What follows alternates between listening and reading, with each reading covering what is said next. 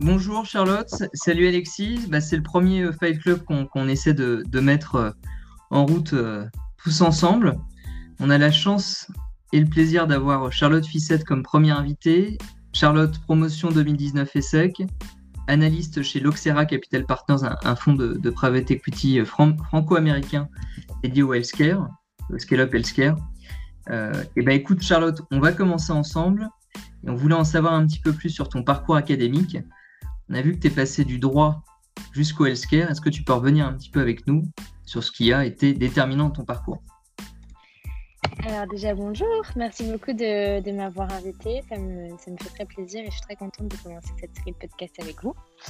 Euh, sur mon parcours, j'ai commencé euh, ma formation académique à l'université d'Assas euh, j'ai fait 5 ans là-bas. Euh, j'ai, eu un Master 1 donc au bout de 4 ans en droit des affaires et droit fiscal. Et ensuite, euh, j'ai fait un Master 2 en propriété intellectuelle et droit du numérique, pendant lequel j'ai, rédigé un, mémoire sur la protection et l'exploitation des données personnelles de santé. Ensuite, j'ai candidaté pour des écoles de commerce et je suis rentrée à l'ESSEC en AST en septembre 2016. voilà, et entre le droit, après l'ESSEC, qu'est-ce qui avait déterminé un peu ton choix de rejoindre l'ESSEC alors, quand j'ai passé les, concours, en, fait, quand, quand, quand, quand j'étais en études de droit, euh, j'ai comme en dernière année, donc en master 2, euh, je voulais absolument avoir une expérience professionnelle et c'est là que j'ai commencé à travailler chez Doctolib. Euh, donc à l'époque, Doctolib, c'était une, petite start-up encore. Il se fait que donc, je cherche un travail et, et à l'époque, une de mes copines m'a dit écoute, euh, euh, mon, frère, mon frère est en train de monter sa boîte, il recherche des gens potentiellement avec un background euh, juridique pour l'aider sur des questions assez basiques de droit et aussi pour l'aider sur tout ce qui était opérationnel. Donc je me suis dit bon ben go, c'est parfait, ça va, ça va me donner une expérience pro, ça va ça va aussi bah forcément et quand on est étudiant j'ai envie de se faire un peu d'argent de poche donc j'étais très contente. Et, euh, et donc c'est comme ça que j'ai rejoint Doctolib. Et donc là, euh, aventure incroyable, dont on verra peut-être un peu plus tard après. Mais, super aventure. Et, euh, et, du coup, je me suis dit, bon, en fait, j'ai vraiment envie de, de potentiellement de, de, travailler plus dans, dans le monde des affaires, plus euh, de découvrir cet univers startup, euh, de travailler, euh, voilà, de, m'éloigner peut-être un petit peu du droit, même si j'étais très contente de ma formation parce que j'ai adoré et j'ai trouvé que les études de droit sont passionnantes.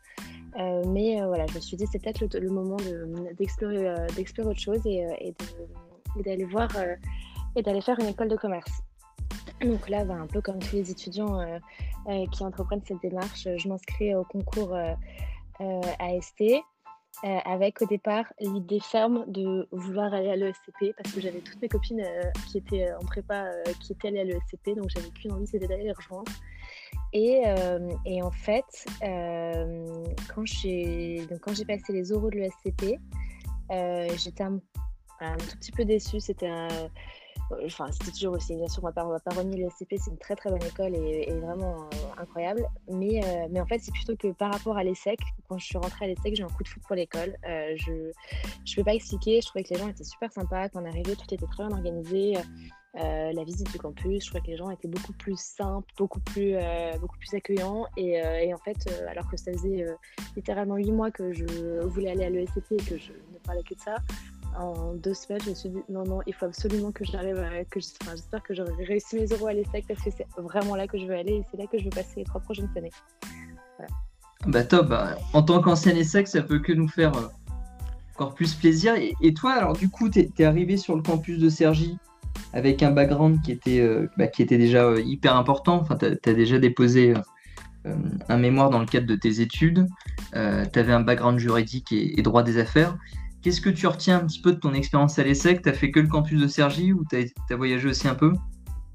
Alors j'ai voyagé, j'ai un peu profité de tout ce que l'ESSEC euh, entre guillemets en tant que, comme possibilité de parcours.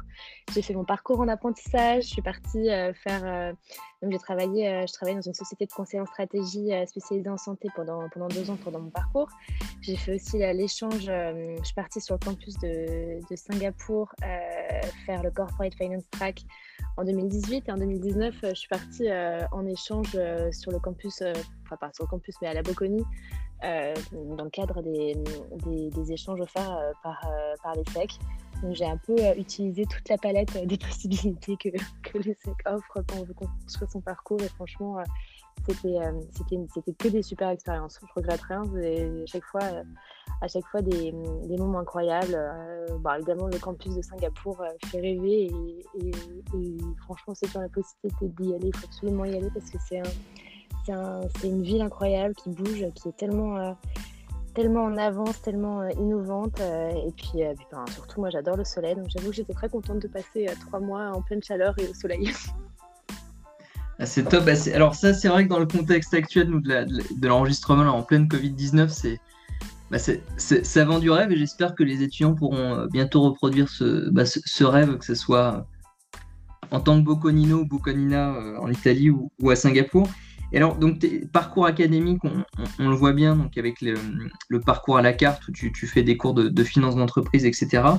Et en termes de, stage, toi, tes expériences, tu les avais construites un petit peu comment Alors, en termes de stage, euh, en fait, ce qui s'est passé, c'est que comme euh, pendant ma, dernière année de droit, donc quand j'étais en 2, je bossais, euh, je bossais à peu près entre 25 et 40 heures par semaine chez Doctolib je voulais absolument euh, pouvoir euh, re. Euh, voilà, comme j'ai déjà eu vraiment pendant un an un pied dans le monde du travail, je voulais absolument que, que ça continue. Et donc, je me suis dit, quand j'ai entendu parler de l'apprentissage à l'ESSEC, honnêtement, c'était c'était un, parcours que je connaissais. Je ne savais même pas que c'était possible de faire les choses comme ça avant de rentrer à l'ESSEC. Et je me suis dit, ok, bah, c'est exactement ça, ça que je veux. C'est ça qui me, voilà, c'est vraiment, euh, il faut que, j'arrive à trouver entre guillemets une entreprise euh, qui me prendra en apprentissage. Euh, et, à l'époque, assez, assez simplement, j'avais entre guillemets une petite idée. En tout cas, je voulais déjà travailler dans le secteur de la santé. Pour moi, c'était, une certitude. en tout cas, voilà, je voulais en tout cas trouver une, entreprise dans laquelle même si elle était généraliste, qu'il y avait en tout cas où il y aurait un secteur healthcare ou en tout cas une partie de mes missions aurait été liée au healthcare. Euh, et donc à partir de là, je me suis dit, bon, euh, euh, j'ai des idées sur ce que je vais faire plus tard, plus tard mais c'est pas encore 100% concret. choisis, trouve, trouve-toi entre guillemets une entreprise où tu vas avoir une formation assez généraliste qui, te permettra de rebondir et découvrir de, d'apprendre plein de choses et découvrir, de, découvrir potentiellement aussi et d'avoir accès à, pas mal de, personnes, que ce soit en termes de clients avec lesquels tu vas interagir ou, voilà. Et, euh, et, à partir de là, euh, j'ai regardé les offres d'emploi qu'il y avait sur le site ESSEC, un peu la première, euh, voilà, la première démarche que je pense beaucoup d'étudiants ESSEC ont. Et je suis tombée sur, sur une société qui s'appelait FSNB qui avait posté une offre pour un apprentissage de deux ans pour faire du conseil en stratégie en santé.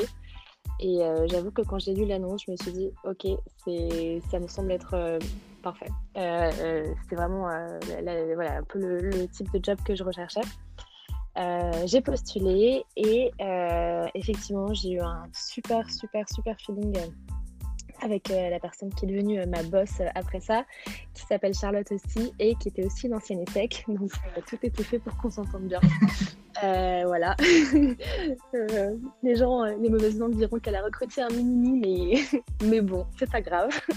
Disons que, que voilà, j'étais. et après, donc j'ai passé deux ans dans cette société. franchement, et ça a été deux ans ben, génial parce que euh, je tombée sur une personne, enfin sur euh, plusieurs personnes, parce que j'avais, des collègues et, euh, qui, m'ont, énormément porté, qui m'ont appris et qui m'ont toujours vachement exposé, qui m'ont appris beaucoup, beaucoup de choses, qui, qui m'ont jamais laissé de côté, qui m'ont jamais vu comme une entre guillemets stagiaire à me demander à faire des cafés. Ça a été dès le premier jour, voilà, c'est ça l'émission. maintenant, tu dois faire la même chose, tu, dois, tu dois savoir quasiment faire la même chose que nous et tout le temps, entre guillemets, mettre un peu en danger.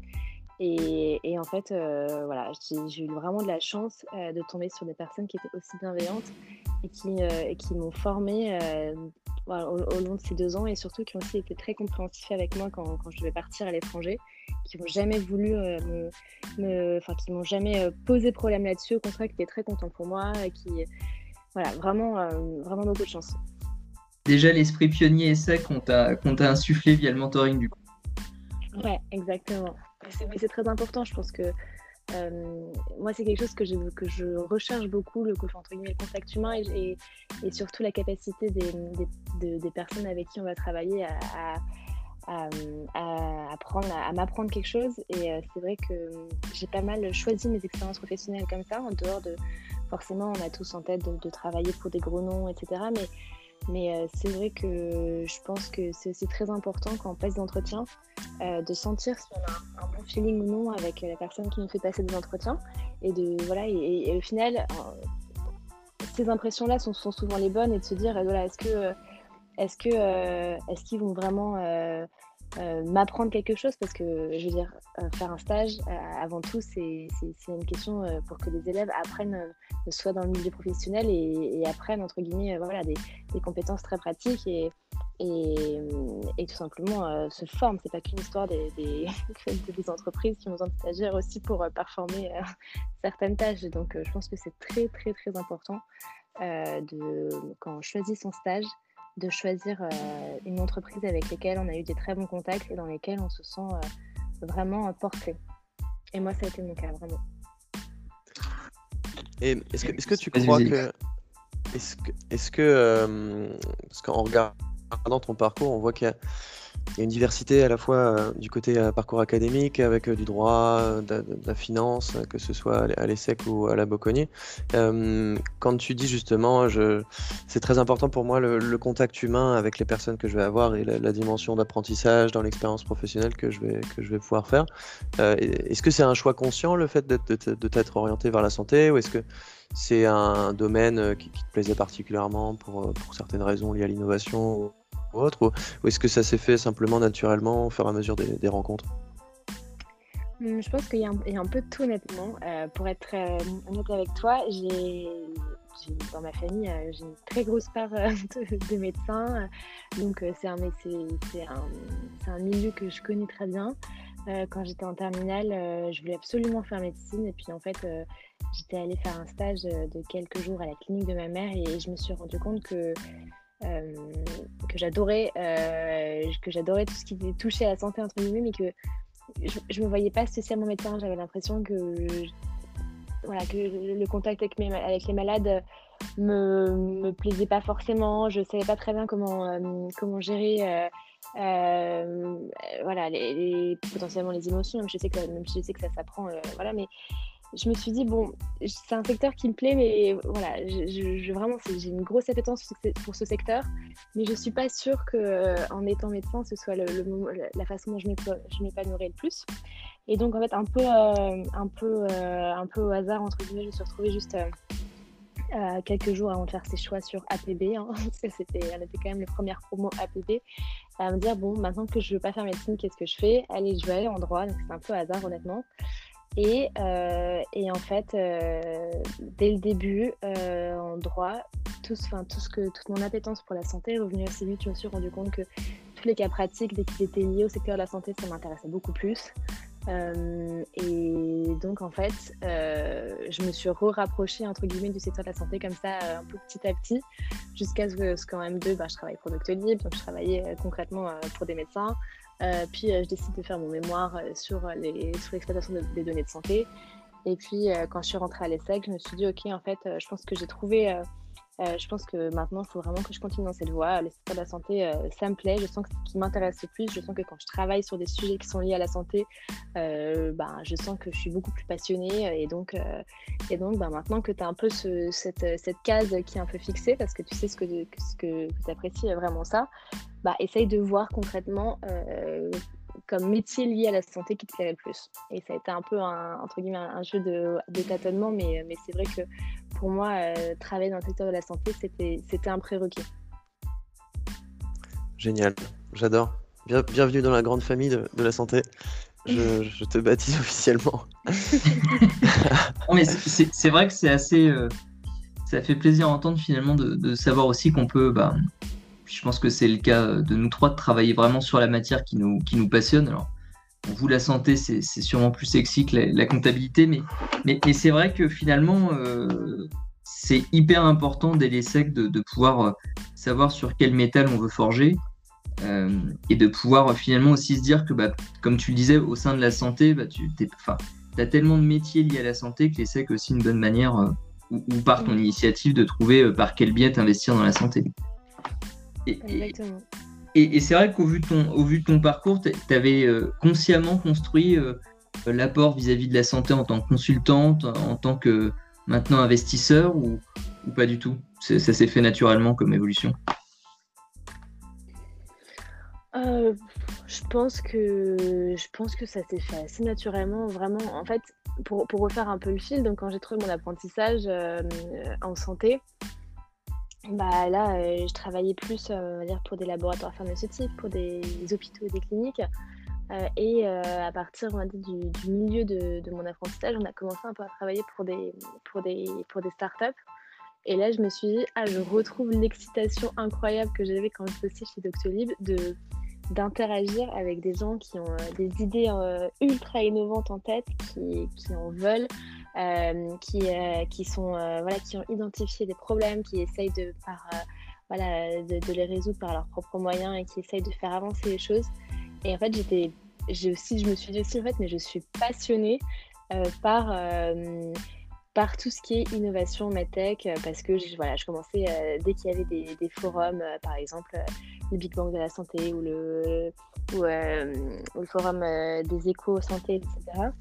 Je demandais à mon boss à l'époque si je pouvais y aller en me disant je pense qu'il y aura plein de choses à apprendre. Et en fait je, trouvais, je, trouvais que, je trouvais que c'était super intéressant et j'adorais passer la journée là-bas, j'étais toute seule, prendre des notes sur mon petit carnet et, j'étais très contente. Et donc euh, en fait, euh, ce qui s'est passé, c'est que j'ai commencé à travailler un peu à ces startups et je me suis dit, bon, ok, c'est en fait euh, vraiment, ben, j'aime faire ça, j'aime, j'aime voir les entrepreneurs. Et puis, et du coup, c'est comme ça aussi que j'ai commencé un peu à comprendre et à connaître le, l'écosystème du private equity parce que c'est pas c'est pas forcément je trouve que c'est pas un, écosystème qui est très connu notamment quand on commence ses études tout le monde sait ce que c'est une grosse banque d'affaires, tout le monde connaît les, les, gros cabinets de conseil en strat, mais j'ai l'impression que le private equity, c'est un peu plus nébuleux dans la tête des étudiants, ou en tout cas, on commence à bien comprendre ce que c'est un peu plus tard dans ses études. Et donc, en fait, j'ai voilà, un peu mis le pied euh, dans, dans cet écosystème euh, euh, comme ça parce que euh, ben, on recevait euh, des entrepreneurs qui avaient été financés par certains fonds ou qui étaient en train de lever des fonds avec des banques, etc. Et on les conseillait sur la manière de présenter leur business plan notamment.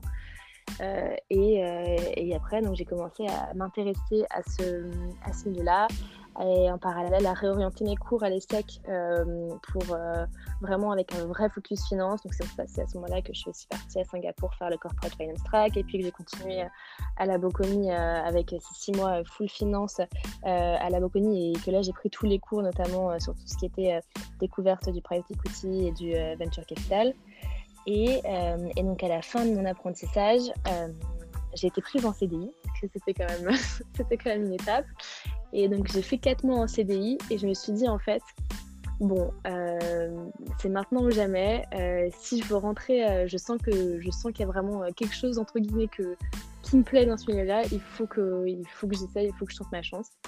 Et je savais que j'avais pas entre guillemets le, parcours 100% adéquat pour rentrer dans le private equity parce qu'il c'est quasiment impossible de rentrer sans expérience en finance. Et honnêtement, j'en avais pas. Et donc, je me suis dit, bon, ben, qu'est-ce qui se passe? Je, je, suis en CDI, certes, mais euh, je ne suis pas encore diplômée de l'ESSEC. Donc, ce que je vais faire, c'est que je vais refaire un stage euh, en finance pour, euh, pour, pour derrière essayer de trouver vraiment le job entre de mes rêves. Et donc, j'ai quitté mon CDI et je suis rentrée en stage chez PI Partners, donc très gros fonds de LBO, de LBO à Paris. Euh, super bonne école, ça c'est sûr. Euh, vraiment, euh, rien à dire là-dessus. techniquement, on, se sent très bien. Effectivement, il y a une vraie attention auprès des stagiaires. Franchement, j'ai encore eu de la chance de tomber sur cette maison-là pour, pour m'apporter les compétences qui me manquaient en termes, en termes de finances et, et comprendre, voilà, comprendre concrètement comment ça se faisait un deal, etc. Et évidemment, le Covid est, passé par là. Donc, euh, il y a eu forcément une phase un peu de remise en question où je me suis dit, mais c'est pas possible, pourquoi est-ce que tu as quitté ton CDI pour être en stage maintenant qu'il n'y a plus personne qui embauche? Qu'est-ce que tu vas faire?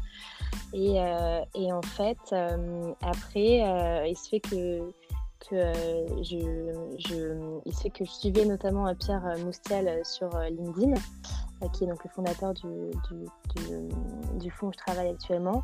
Et j'ai un de mes amis de l'ESSEC qui m'a dit écoute, regarde, il y, a eu cette annonce sur le site de l'ESSEC. est-ce que, est que ça te parle Est-ce que tu connais Est-ce que tu penses que ça pourrait t'intéresser? Et là, je me suis dit, mais oui, bien sûr. Donc, je suis allée voir sur son LinkedIn.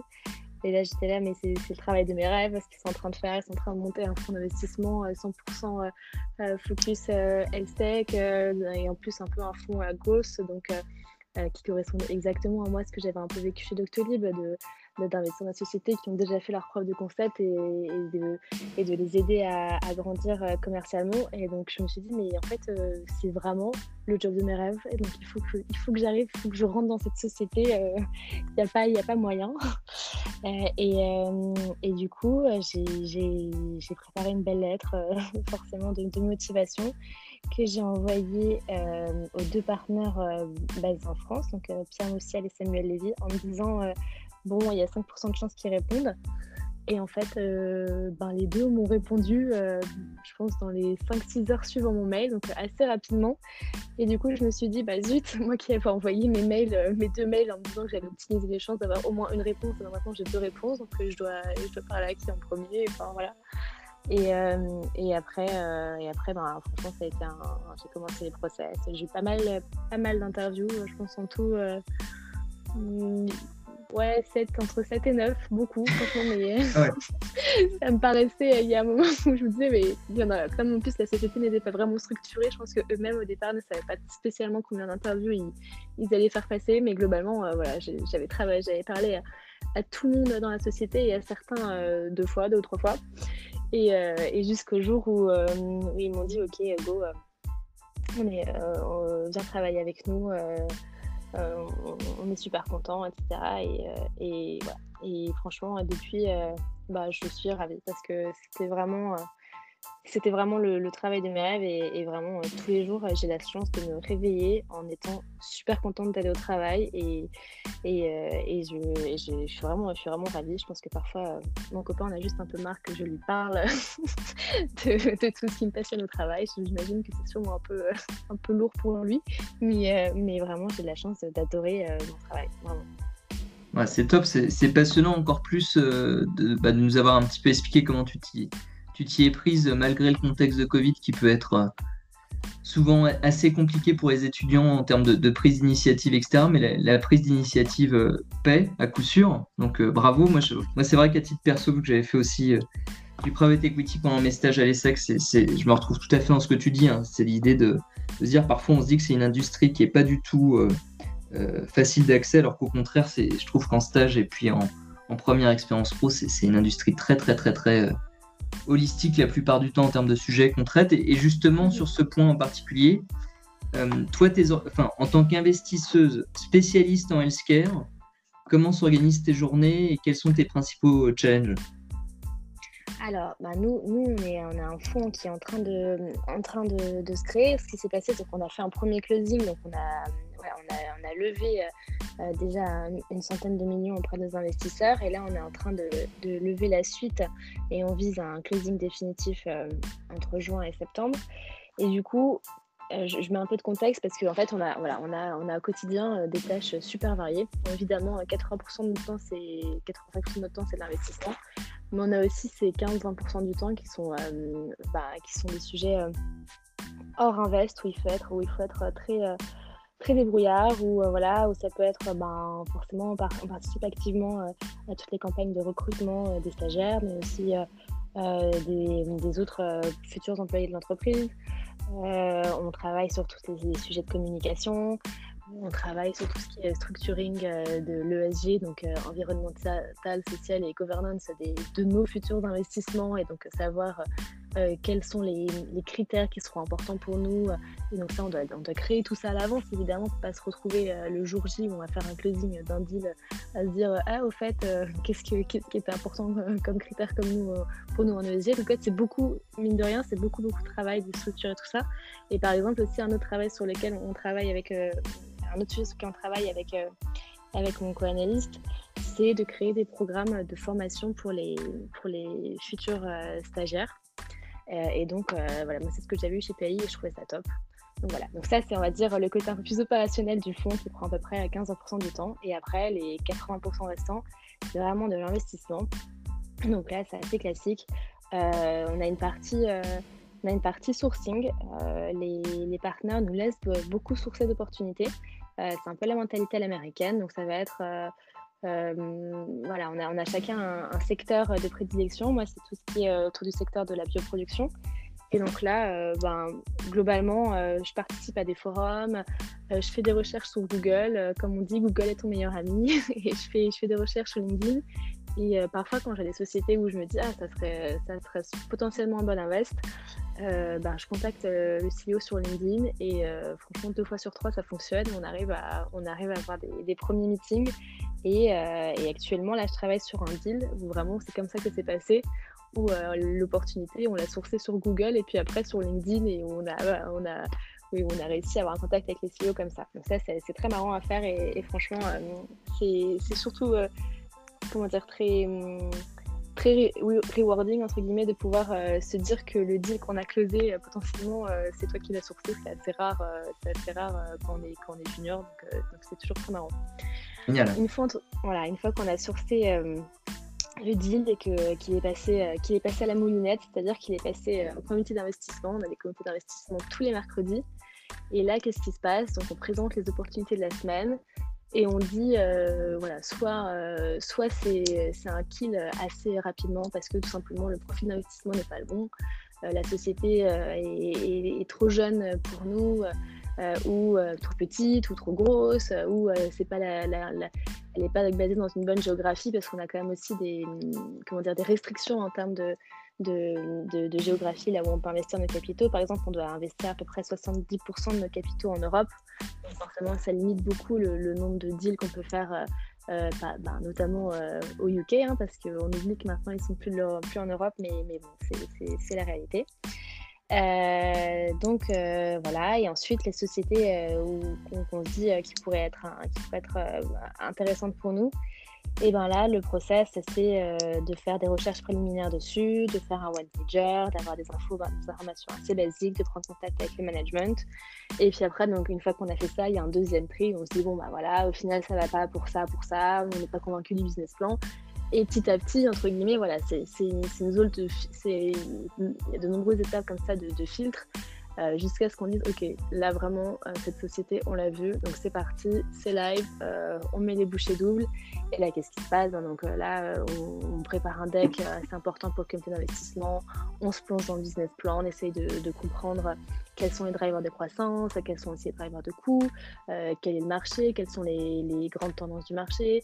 On rencontre le management pour nous c'est quelque chose de très important. Et même là en plein Covid on fait toujours l'effort de se déplacer pour rencontrer le management pour voir où travaillent les employés, comment, euh, comment euh, euh, s'il y a une vraie culture, s'il y a une culture d'entreprise qui a été mise en place, s'il y a des management impliqués, s'ils connaissent leur métier sur le bout des ongles, etc. Et, ensuite, ben voilà, ça dépend si le process est compétitif ou non, mais, mais globalement, c'est des allers-retours tout le temps comme ça entre, entre les conseils, entre le management. On va affiner, on va affiner nos hypothèses, nous, savoir comment est-ce qu'on pourrait structurer la transaction et ça euh, jusqu'au closing. Super, hyper intéressant. Tu as, bien détaillé beaucoup de choses euh, et ça me donne envie de te poser d'autres questions parce que j'ai fait du, enfin, je fais du conseil comme toi tu l'as fait aussi, mais je n'ai pas l'expérience que vous avez pu avoir avec Alexis en, en private equity. Et euh, si tu devais un petit peu comparer, j'ai l'impression que tu as aussi une connaissance par rapport aux banques.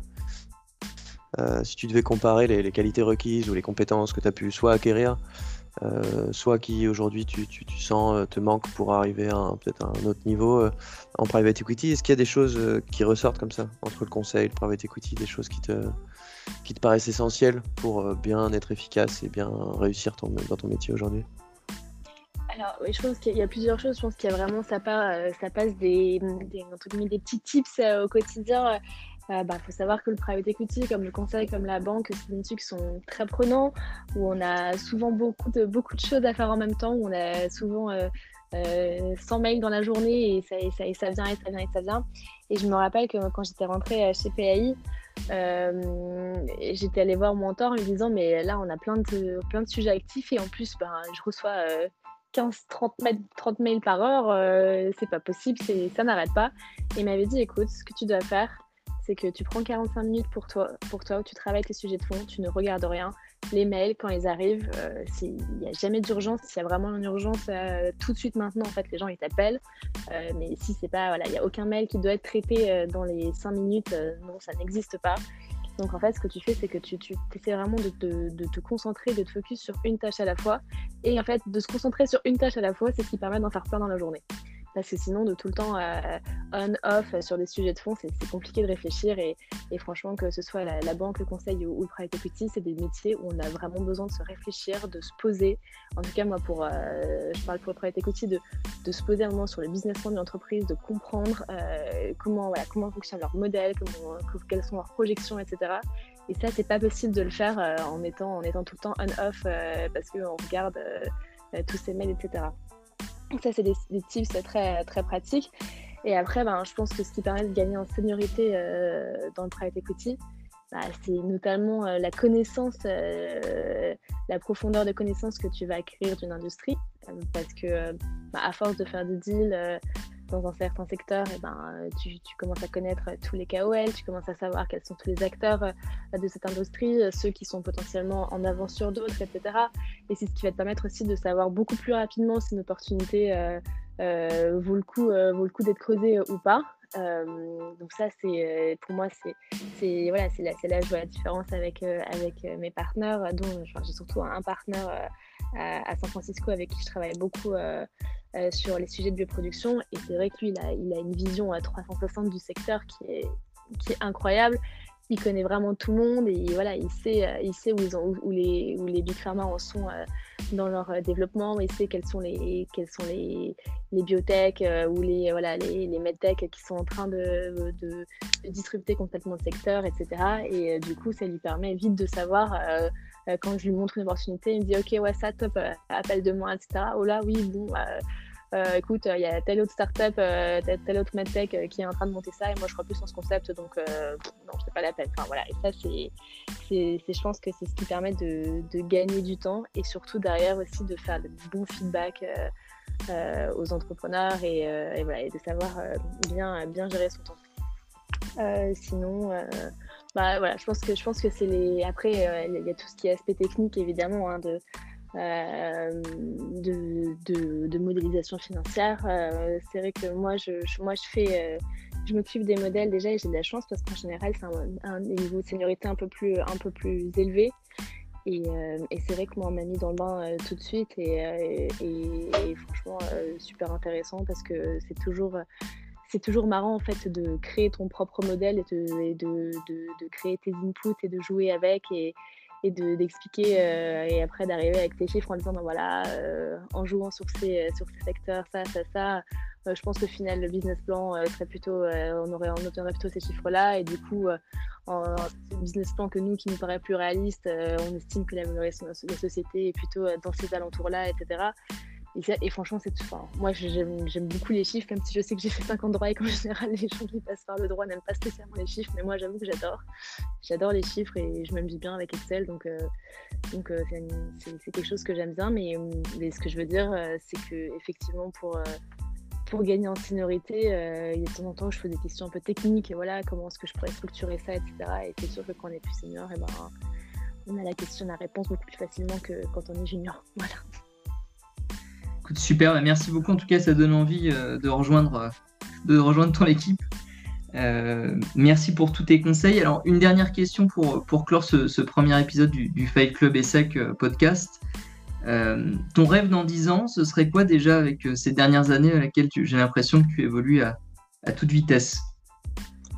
Bah, Comme je disais au tout début, c'est vrai que ce que j'ai beaucoup apprécié dans mon au cours de mon parcours, c'est vraiment de tomber sur les bonnes personnes qui m'ont aiguillé, qui étaient vraiment voilà, j'ai eu la chance d'avoir des, managers qui étaient bienveillants et qui étaient des vrais managers, enfin, voilà, qui, étaient vraiment là pour, pour me pousser et, me former.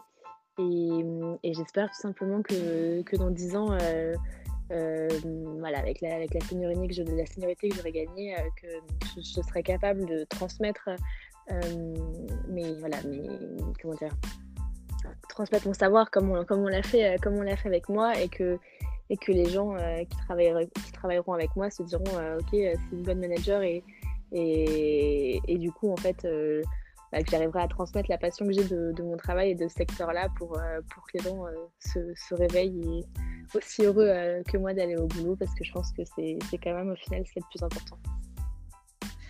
Écoute, merci beaucoup Charlotte, merci Alexis aussi. Bah, très merci, heureux Charlotte. de clôturer ce, ce bah, podcast. merci Charlotte.